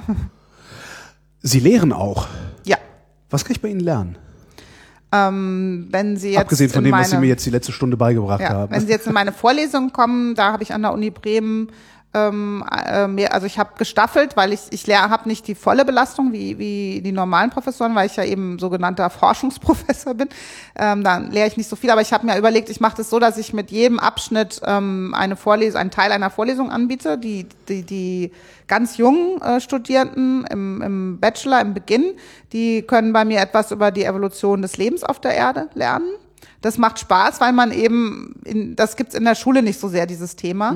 Und da können wir über große Konzepte, große Fragen und auch wissenschaftlichen Streit reden mit den Studierenden und dabei auch Biologie, Chemie, Geologie, Geowissenschaften beibringen.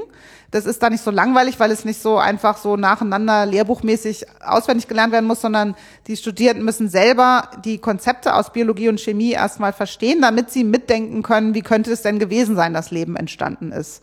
Also die Vorlesung, die macht Spaß. Das ist eine sehr große Vorlesung, da sind meist immer so 150 Leute oder so in der Vorlesung. Dann habe ich eine im Masterbereich, ähm, die ähm, geht, da geht es darum, wie wir mit molekularen Methoden äh, verstehen, welche, wie Mikroorganismen ähm, die äh, Stoffflüsse auf der Erde verändern.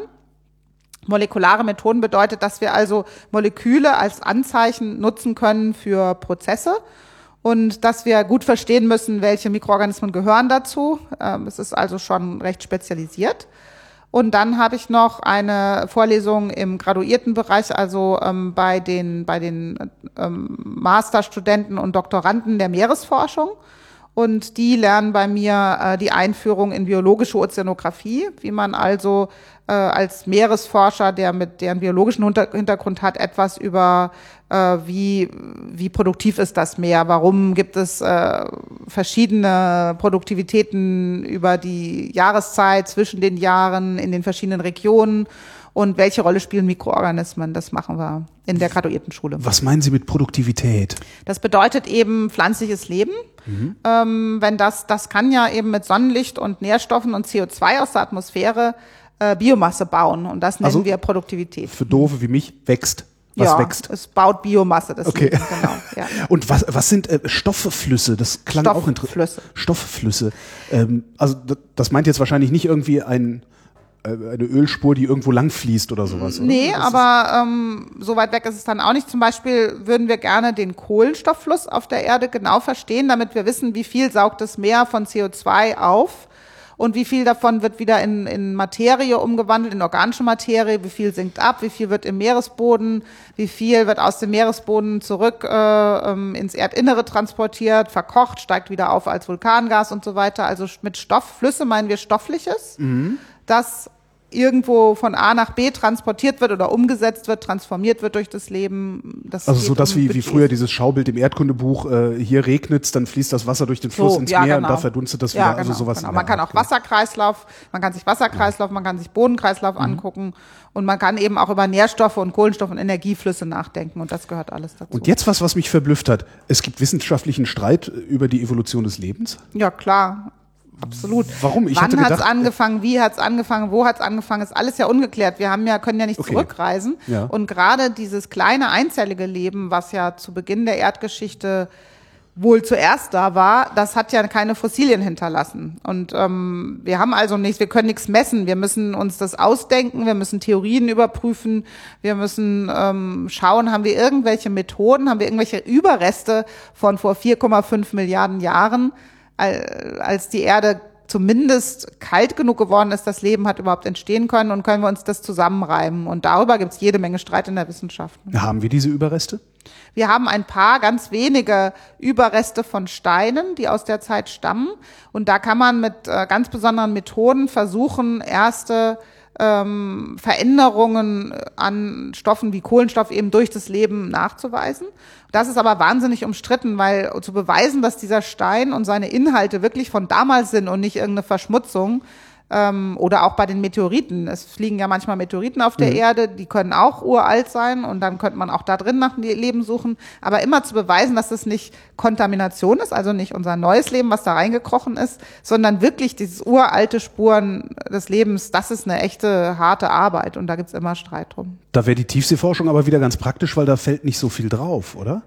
Also die- wenn Sie da äh, Nee, überall, Stein es lebt ja auch in der Tiefseeforschung. Da können wir wenig machen, weil der Boden, äh, der Meeresboden, der wird ja immer neu gebaut in der Mitte der Ozeanplatten Ja. und an den Rändern sinkt er wieder ab.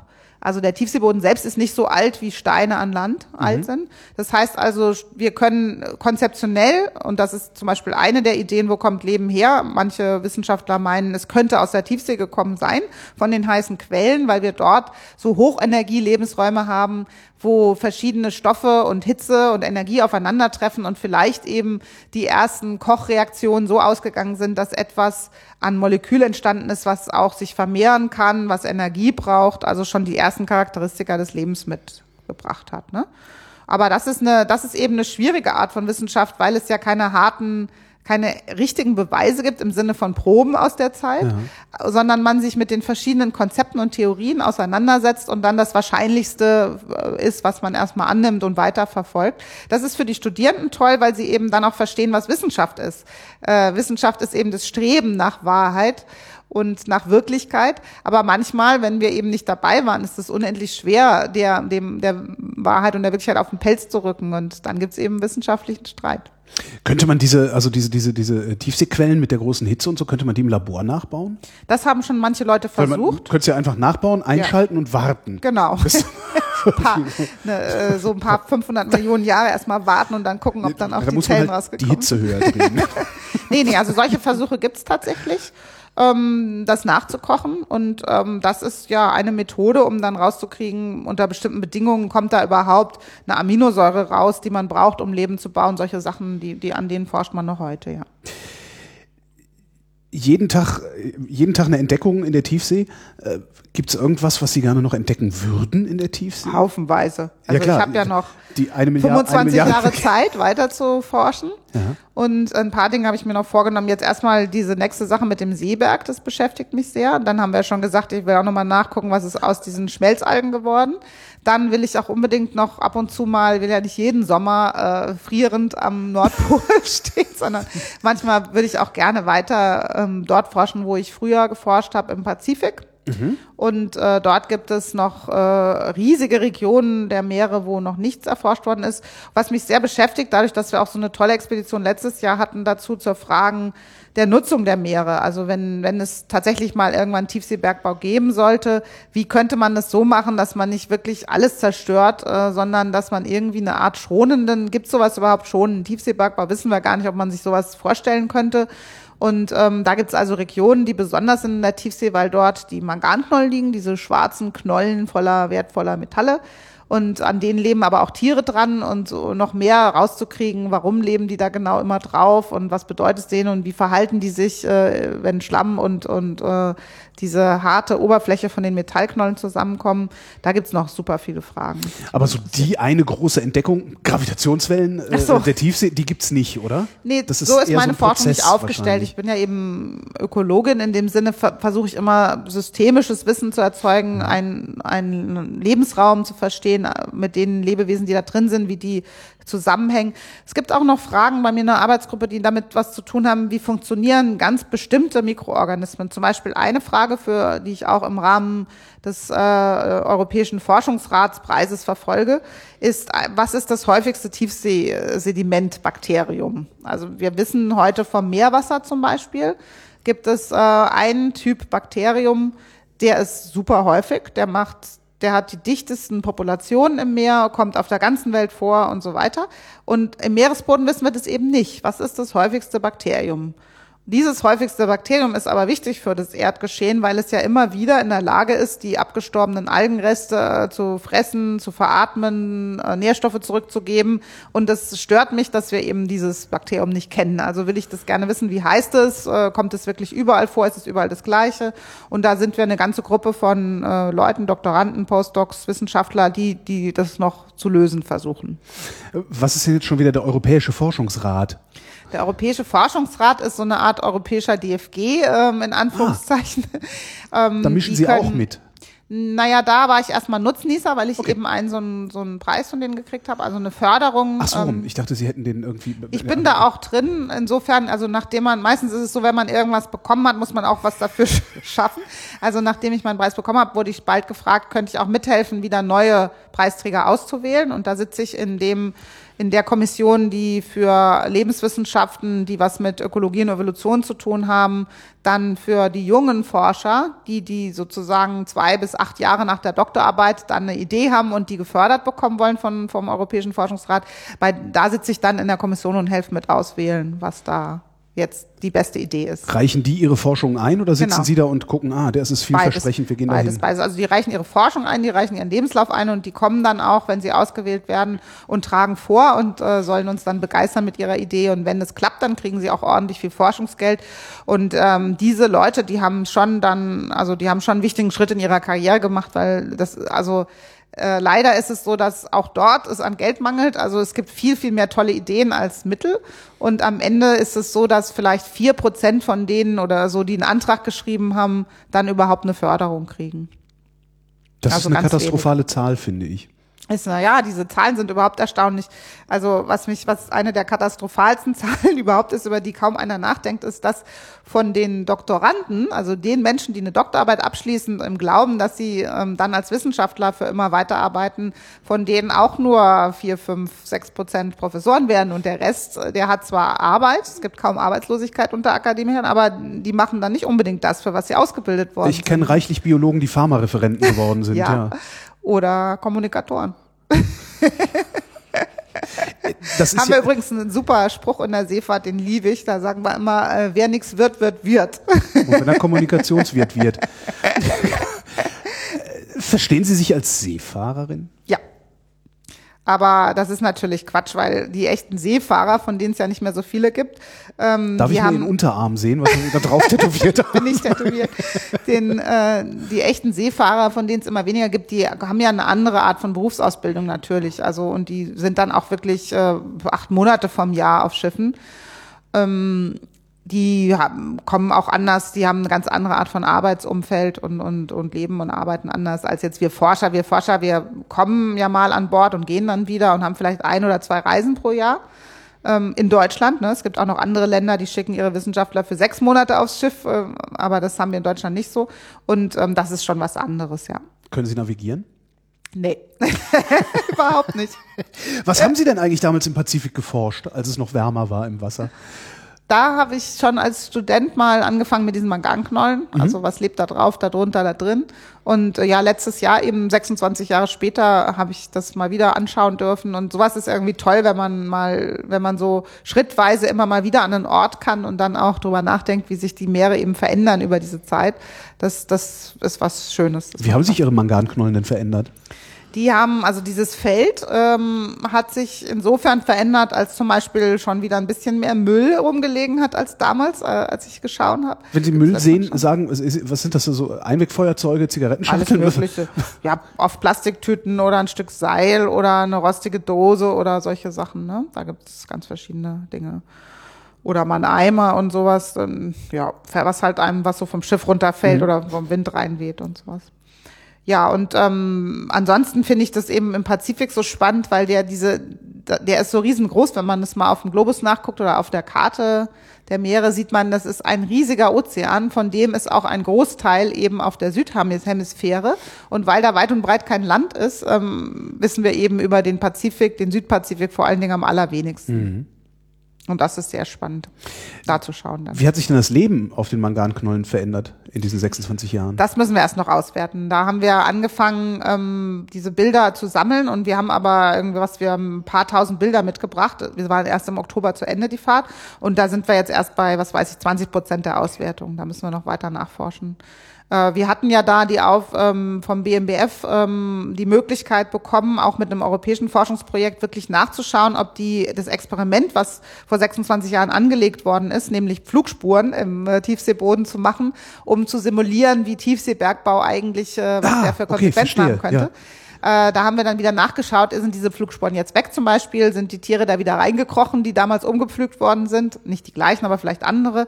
Ähm, all diese Fragen konnten wir uns eben jetzt im Oktober mit äh, dann anschauen. Und da sind wir jetzt kräftig am Auswerten noch. Da müssen wir noch viel ähm, einfach messen und, und vergleichen, um dann das sagen zu können. Aber wir haben schon gesehen, dass es definitiv, also A, haben wir die Flugspuren sofort wiedergefunden mit dem Tauchroboter vom Geomar, der hat ratzfatz diese ganze Ecke kartiert, was vor 26 Jahren noch nicht möglich war, weil es diese Roboter noch nicht gab, die so schnell Karten machen. Und dann haben wir in den Flugspuren und neben den Flugspuren Proben genommen und die angeschaut und ähm, haben ein paar Sachen schon gesehen gleich. A, die sind noch da.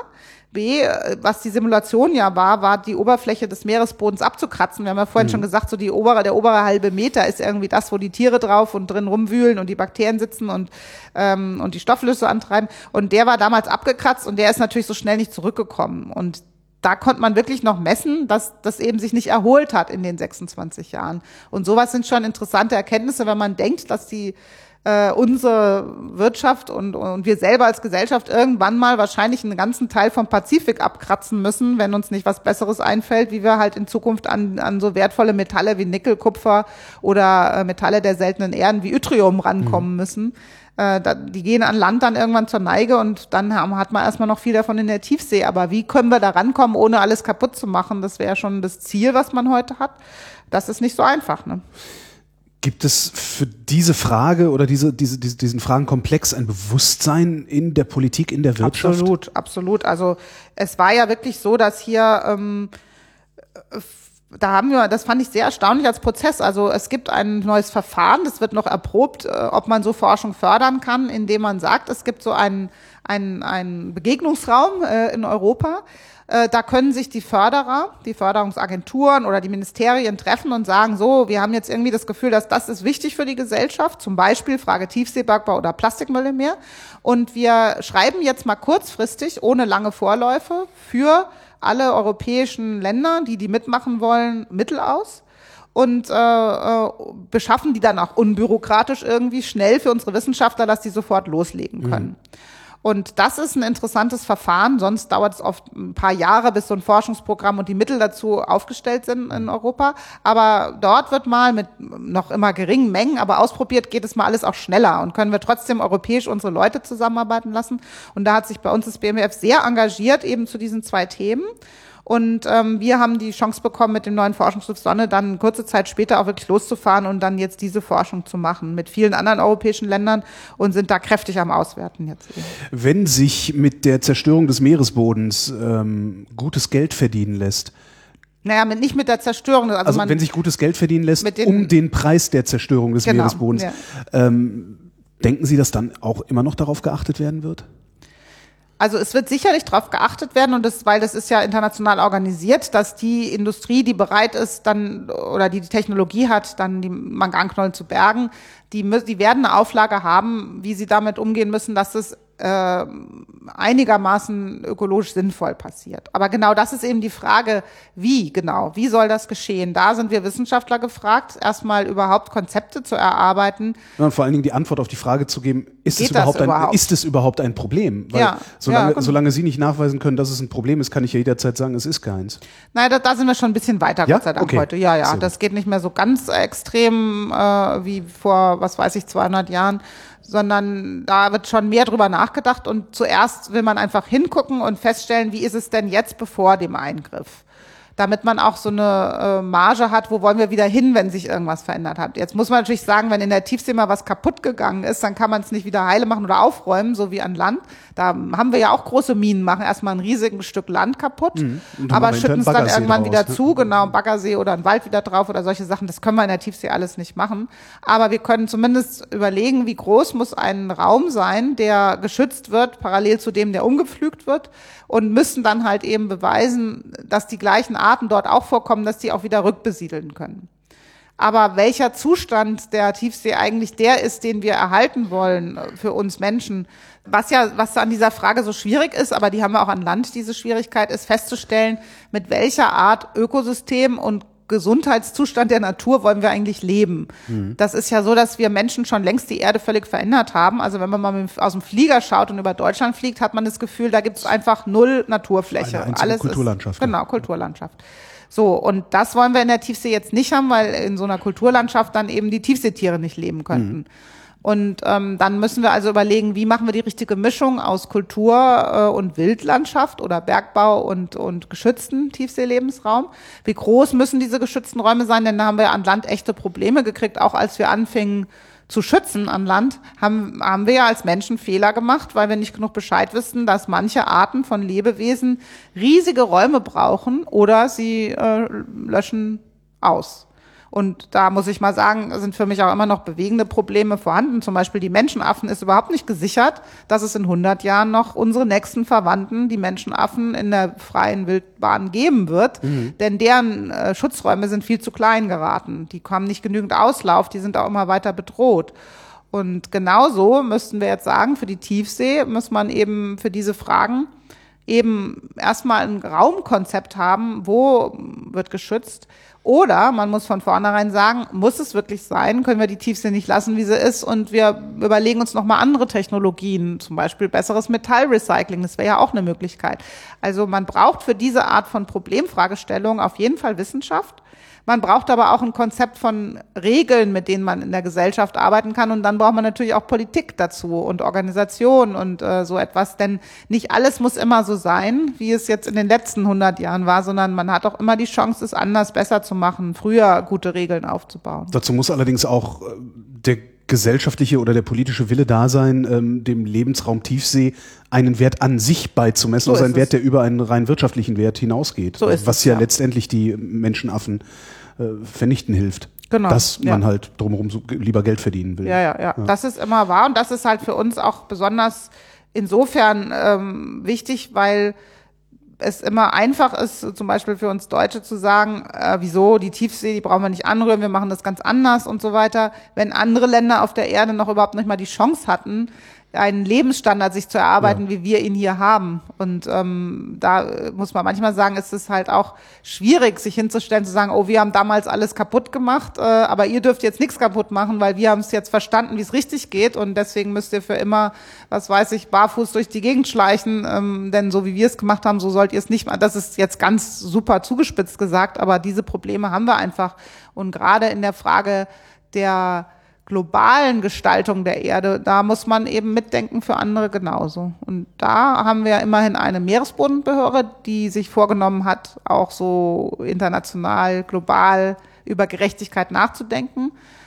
Das ist aber ein ordentliches Dilemma, wie man das richtig und gut macht. Und da ist es eben interessant, dass tatsächlich derzeit wir Meeresforscher und Tiefseeforscher gefragt sind, auch an so Regelwerken mitzudenken und mitzuarbeiten. Und das finde ich schon mal erstmal gut, wenn man als Wissenschaftler eben mehr tut, als nur eine Daten zu erheben, sondern auch wirklich um, um Rat gefragt wird oder sich da einbringen kann in den Prozess. Gibt es irgendwo auf der Welt kein Leben? Ähm, wenn in, der kochenden Lava gibt es kein Leben. Also die einzige richtige, definitive Grenze, die wir bisher für unser Leben auf der Erde kennen, ist, dass wenn es mal irgendwie so heißer als 130 Grad wird, dann ist es wirklich steril da drin. Ähm, es gibt zwar auch immer noch äh, Lebewesen, die kurzfristige Erhitzung ertragen können, aber wenn es so heiß ist und dann auch noch hoher Druck, dann bleibt erstmal nichts übrig. Aber ansonsten ähm, gibt es schon fast überall Leben, also auch wenn man Kilometer tief in den Meeresboden hineinbohrt, bohrt, auch dann findet man immer noch lebende Bakterien, was äh, ein unglaubliches Rätsel noch ist, weil was machen die da, wie alt sind die und all das, das wissen wir auch nicht so genau. Aber da reden wir dann beim nächsten Podcast mal drüber. Antje Boetius, vielen Dank. Nicht.